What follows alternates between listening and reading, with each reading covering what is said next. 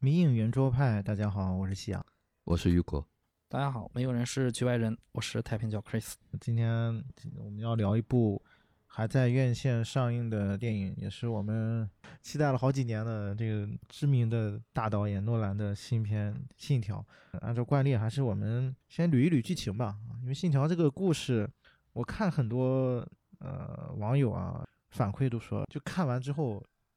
出这个电影院都是一脸懵逼，就第一遍都看不懂这这讲什么东西。第二遍也没看懂。那先稍微的捋一捋剧情吧。哎，这个电影我觉得是是不是可以分成几个部分？前半部分是一个是有点谍战片的感觉，是吧？对，像是呃零零七的感觉，啊、有点谍战片、特工片。然后后半节像是去真正的去贴合这个主题，逆转的一个执行任务。嗯，那前半段基本上是一个什么样的故事？介绍这个片子啊，先把这个男主就暂且称之为男主啊。本身也没有名字，对对，这个男主在片子里面是没有姓名的，啊、男主在乌克兰基辅的一呃一次任务中、呃被俘获了啊，是在一个基辅高剧院啊，他在执行任务中被俘获了，在死亡逼供下，男主选择了服毒自杀啊，然后没想到没死。对服毒自杀之后呢，他被一个组织啊营救出来了，然后醒来之后啊。呃，发现，呃，男主是通过了这个组织的一个测试，据说这个毒药是没有毒的，但是那个任务是真的，呃，基就基辅歌剧院的这个任务啊，它是真真的任务，但是在这个真正真实的任务里面，它是包含着这个测试的。基辅歌剧院这个任务是刚一开场就出来了，对吧？对对对然后他们好像是要争夺一个叫布二四一的一个元素吧，对，一它是一个材料，一个材料啊，啊，就那种核燃料的感觉。对，核材料叫布二四幺，啊，他去找这个材料，然后执行这个任务，然后组织把他又营救出来了啊。当然，这个组织我们后来知道，就这个组织名字叫信条，啊，就是片名。组织的一个小头目就跟就跟这个男主说，是你通过了组织的测试，组织又向男主下达了一个新的指令，去追查一一种逆向材料的来源。这个逆向材料指的是不是空间的？是指时间的逆向材料啊。男主先来到了一个实验室，实验室，啊，先来熟悉了逆向材料组成的一一颗子弹，然然后他想起来在基辅的歌剧院里的时候，他曾经见到过一个逆一颗逆向子弹就在自己的眼前。在确定了子弹的生产者是是印度的一个中间商以后，啊，他来到印度，通过一个中间人叫尼尔啊，这个尼尔就是罗伯特·帕丁森主演的，啊，通过尼尔接触到了这个印度的一个算是一个寡头吧，啊，也是一个大人物，叫商，呃军火商，呃叫普利亚。普利亚说这个子弹是他合成的，是没错，是他制作的，是没错。但这个子弹是个普通子弹，他是卖给了一个俄罗斯的大亨叫萨塔尔。这个萨塔尔到底后来把这个子弹怎么样了，普利亚就不知道了。而且这个普利亚也是信条组织的一员，啊，他让男主追查子弹的使用者萨塔尔。然后男主通过一位英国男爵啊，就是迈克尔·凯因演的，查到了萨塔尔有一个妻子叫凯瑟琳，这个凯瑟琳可以作为一个切入点。对，这个萨塔尔还是个家暴男。对透过凯瑟琳呢，男主接触上了萨塔尔，男主决定就是顺藤摸瓜，来到了萨塔尔在奥斯陆的艺术品的一个仓库。但是这个仓库的面积是非常大的，其中有一个区域，男主从从那个平面图上是看不到的。没没有显示里面是什么。对对，没有显示是什么。这个它这个建筑像是一个五角大楼一样啊，是个五角形的，所以男主断定说它里面有一部分区域可能和逆转材料有关系，所以男主和自己的这个中间人，也就是助手啊，叫尼尔的这个助手，啊，一起来到奥斯陆去实施方案，准备进入这个五角大楼。当然了，在进入这个仓库里面发生了一一些打斗啊，这些打斗就是他发有点奇怪有点对，第一次看的人都觉得有点奇怪，因为他正在和一个逆向的人在打斗。他到了这个仓库里面，发现了有其中有一台机器啊，这个机器后来我们才知道，那台机器是一个逆转时间的机器。机器里面出来两个人，就是一个正着走的人和一个倒着走的人在打架。对，正着走的人和他的那个助手尼尔相遇啊，在另外一个正向的房间相遇，尼尔去追他了，但倒着走的人可能是因为倒着走，所以没能跑开。就是这个倒着走的人和男主打扭打起来了，但是不相上下。他那个打的就让人感觉很很古怪打打斗的方式。对，因为是一个正向和一个和一个逆向嘛。然后这个逆向的人是全副武装，戴着头盔啊，和男主厮打起来。呃，最后呃，男主本来想通过这个逆向的人来追查到，因为他们这个进入仓库的计划是没有人知道的啊，他们觉得是天衣无缝的。然后这两个人突一个正向一个逆向人突然在这个逆转机器里面出现的话，感觉有叛徒，有叛徒有消息透露出去了，所以他本来想抓着这个逆向的人来询问一番，结果这个逆向的人突然就从他手中 一下就一个逆向的力量被吸走了啊，从仓库里面从一个门那儿被吸走吸出去了，呃，所以说男女男主也是一脸懵逼的，就这个任务就结束了。但他确定了，就是这个仓库里面是有一台机器的啊。后来他去找这个普利亚，普利亚告诉他这台机器是台逆转机器，但是从未来传传输回来的。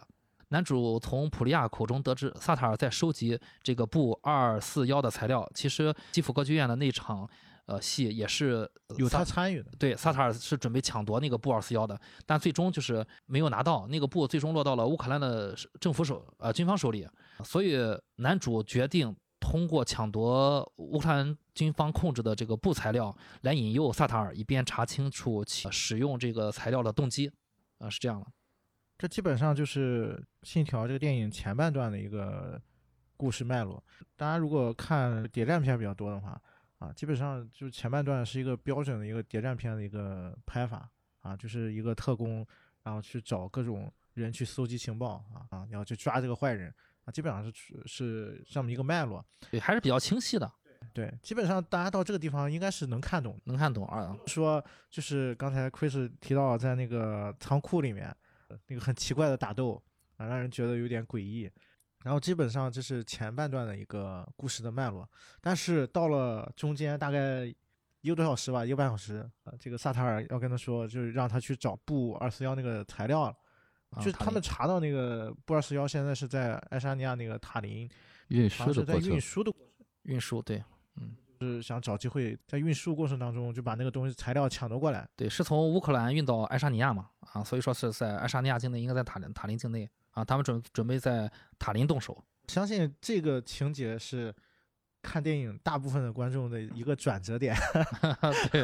也对也也算是本片的一个小的高潮和转折点。对，那段追逐的追车戏，其实拍的一就一上来的时候，那个气氛还是烘托的不错的啊，也很精彩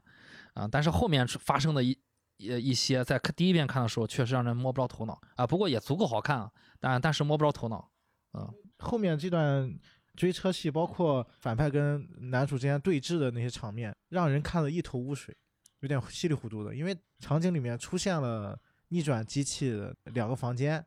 用蓝色和红色代表的嘛，对吧？嗯，这里面就牵扯到了一个概念，就是时间的前行运动。男主因为不了解这个时间前行运动，就和我们观众一样啊，都不了解，所以说男主也是懵逼的。男主一度以 以为是尼尔出卖了自己，但是最后啊他们拯救下来的一个小队啊，领头的队长叫 F 斯。啊，F 斯跟男主解释了，萨塔尔他其实是利用了这个房间的机器，利用一一种公式叫时间前行运动。呃，简言之就是萨塔尔在有了这台机器之后，萨塔尔这个人人物是开挂的啊，它相当于它有一点能预知未来的这种感觉。这个地方必须得稍微解释一下啊，关于这个时间前行运动，包括这个信条里面啊，它到底是一种怎样的一个就是科幻的设定？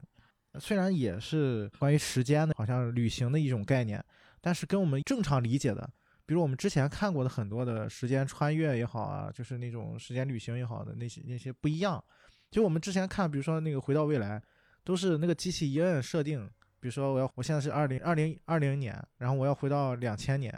然后我就把这个时间，甭管是用用什么样的机器吧，一般都是这样啊，然后我就回到两千年，我设定到两千年，然后我直接就跳过去了。但是这个信条它不是这么，它不是这样的一种方式，它是那个逆转，就是我们刚才说它有个旋转门嘛，两个机器，你在现在这个点上，比如说现在是二零二零年，你怎么回到二，你要你怎么回到两千年呢？然后你通过这个逆转机，然后就让你的这个时间往回走，你要从二零二零年一点一点走到两千年，在这个倒退的过程当中，就是待二十年，然后你才能回到两千年。你要在里面生活，你要在里面活着啊。所以说这个概念是完全就是之前是从来没有过的，在电影当中啊，包括为什么我们会觉得看到他们在塔林争夺呃布二十一那场大战啊、就是那场追逐戏觉得晕，就是因为诺兰同时展现了一个在正向时间里面的人和在反向时间里面的人，把这两组人放到了同一个画面里面。因为我们的那个思维是很难，就是我们的惯性思维是很难去理解倒着来是什么样一种感觉的，所以你很难在第一次看这个电影的时候，就你就能这个同时能够理解那正向的人是怎么样行动的，反向的人是怎么样行动的。所以说，呃，看到这儿蒙是很正常的，而且这里面还涉及到就是同时会出现好几个反派萨塔尔，这也是因为这个故事的设定的问题，就是他过去和现在这个人同时出现，但是他并不是平行宇宙，而是另外一种概念。我们之后可能会稍微的设计一点啊，我觉得这个这个地方必须要稍微的跟大家说一说，嗯，然后。就说到了刚才 Chris 他提到那个时间前行运动这个概念，军事上有一种前行运动是空间的，其实就是包围战术。那时间其实也是一样的，时间只不过就是把左右换成了正向和反向。比如说这场战争的结束的这个部分，然后派一支派一部队往往前推，推到战争开始，然后另外一支就是正向从战争开始往后面推，推到这个战争结束。那这样做有这个好处就是。我这两方的军队就是可以互通情报，啊，其实就是这么一个概念吧，我觉得。但是我觉得这些概念其实大家看懂就看懂了，看不懂也就也没什么。因为这个电影里面有一句话，是吧？不要去理解，而是去感受它。啊，我觉得这个这句话非常重要啊。一会儿我们谈到后面时候会跟大家去分享。那接下来就是我们接着再把这个故事捋完啊。这个汽车追逐战之后发生了什么？那我们先可以再往后说一下，这个萨塔尔他为什么要去拿这个布二四幺这个原料，是因为在这个故事里面的未来几代人之后，出现了一个非常牛的女科学家，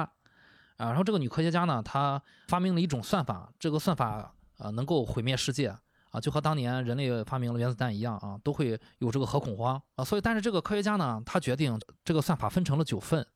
相当于几代人之后，把这个超级武器分成九份，发到了男主所在的年代，然后分别藏在核武器里面，藏在九个拥有核的核武器的国家的九九个核武器国家的核弹头里面。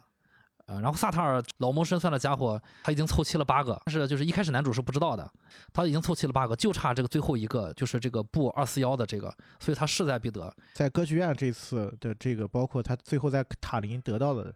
这这一块儿啊，萨塔尔就凑齐了。那个算法的整个九九个部分，最后男主是通过这个普利亚的口得知了就整个事件的一切，但是其中也有尼尔尼尔提供的这九个算法，这九个算法在这个电影里面是尼尔第一第一次说出来的，也是从那儿开始，我们观众也是知道尼尔知道的事情要远远比男主知道的多很多。嗯，其实这九个算法组合起来是一个可以让整个世界逆转的一个超级武器吧，等于是。我觉得啊，就是它放在九个核弹上，是不是因为如果。人类没有核战争，就不会有问题。对，就是互相制约的话就没事儿啊。对，因为之前他他们是好几代人之后嘛，他们知道人类可能没有什么核战争，所以也没什么问题，就一直放放在那儿。然后这个时候也是男主得知了真正的真相嘛，然后是未来想要毁灭过去嘛，就是他们说未来的人因为海平面上升，所以生存环境很恶劣嘛，然后他们就觉得他们现在活得这么惨，就是过去造成的。所以他们就想用这个过去的这个武器去把过去的人类全都毁灭掉。那这个地方就产生了一个很有意思的一个点，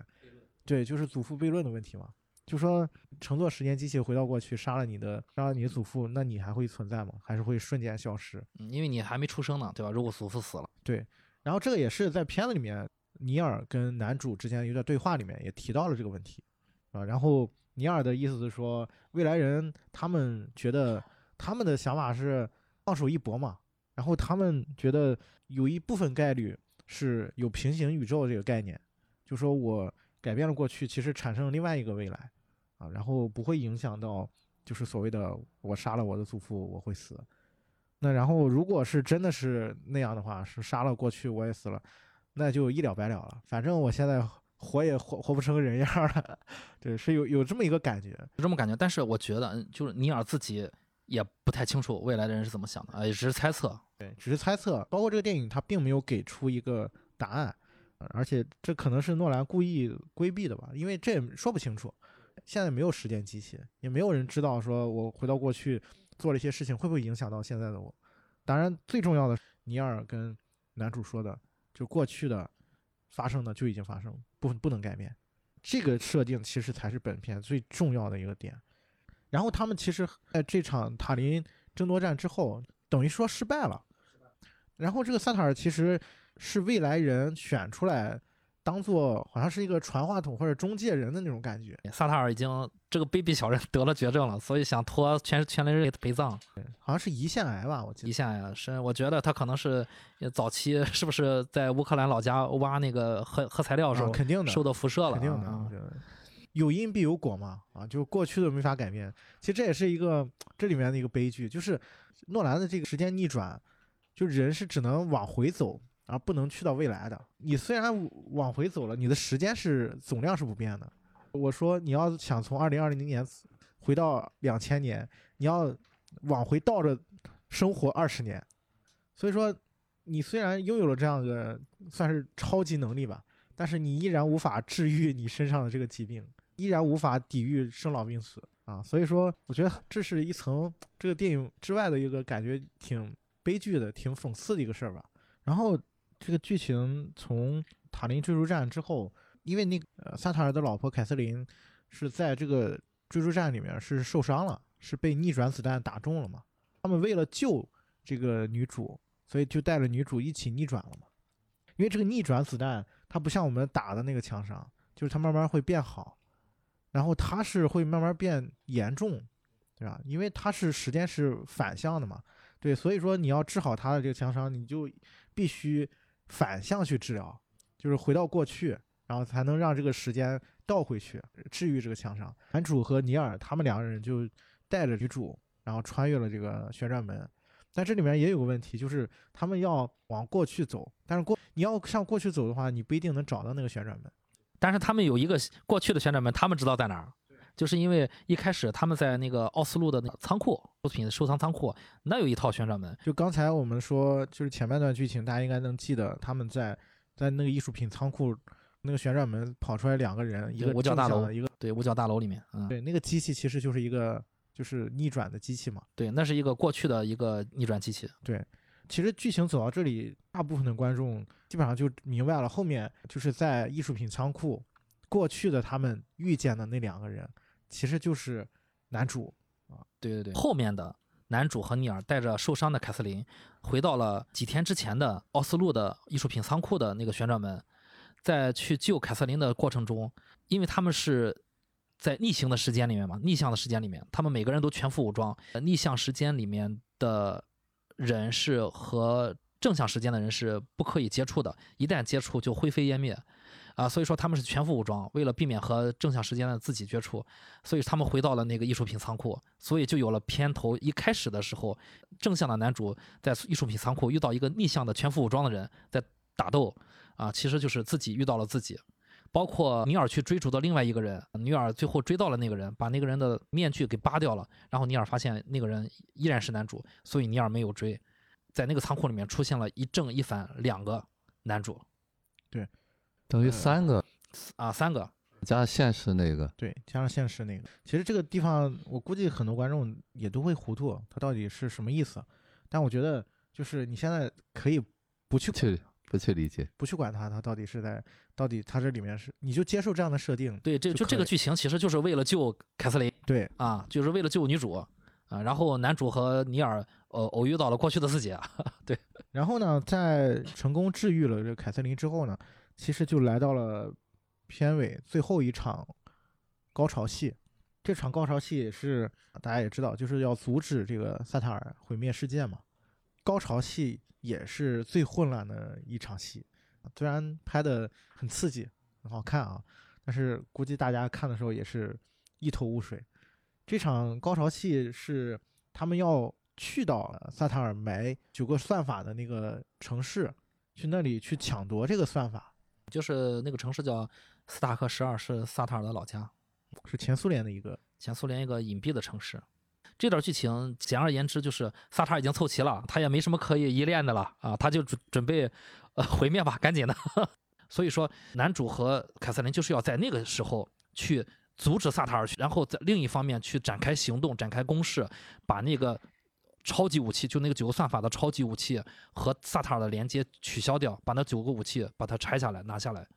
其实情报也是之前呃男主在见迈克尔·凯恩演那个爵士的时候有提到过，就是在他们在歌剧院呃抢夺那个布二四幺的时候，然后在前苏联这个城市发生了一个神秘的爆炸啊，同一天嘛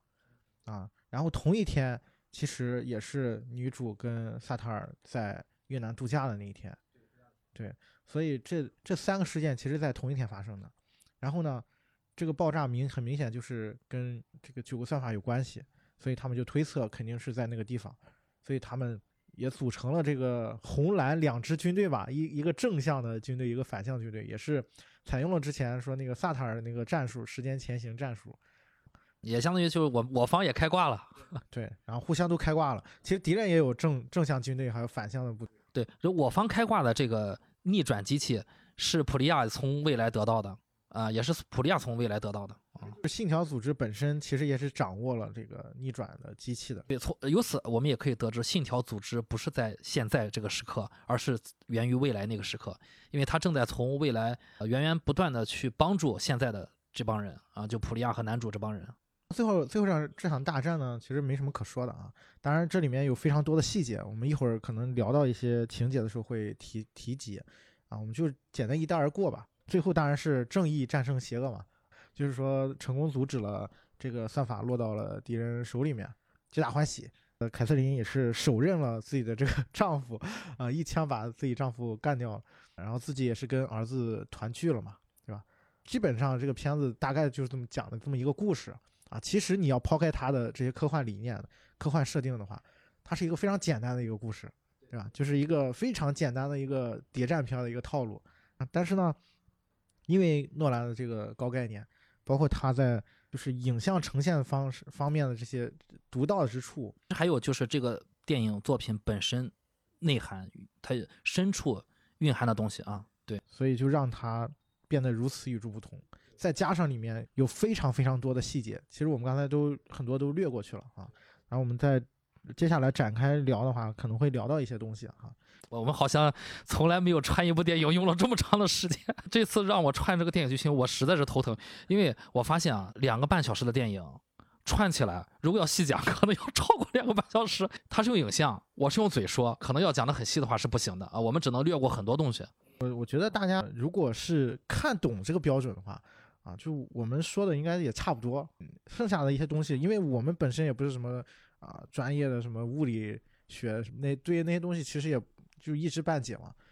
我看这个电影的概念，就我第一遍其实我也没觉得有什么看不懂的，因为我并不觉得它这里面啊，你就要搞懂，比如说它那个伤是什么意思啊，它的这个时间前行到底是怎么回事儿。对我这第一遍就是一个去感受后理解的过程，第二遍可能就会有先理解后感受的过过程。所以我觉得就像这个电影当中呃角色说的那样啊，就是你去感受就好了。没必要非要去理解，那这片子里面它到底是啊用了什么样的科学原理啊？没必要，因为它本身科幻，它本身就是一个科幻设定嘛。啊，你接受这个科幻设定，当然诺兰非常严谨啊。这不我们在后面看的时候发现，几乎滴水不漏，所有的细节都对得上。对他还是应该，好像他还是用了之前《星际穿越》的那那套物理学的一个班底。对我，我记得他那个感谢名单里面是有那个基普索恩，是吧？就是那个星际穿越的那个物理学家。物理学家啊，嗯，对，有有他的名字。对，还是还是有这些大拿在的。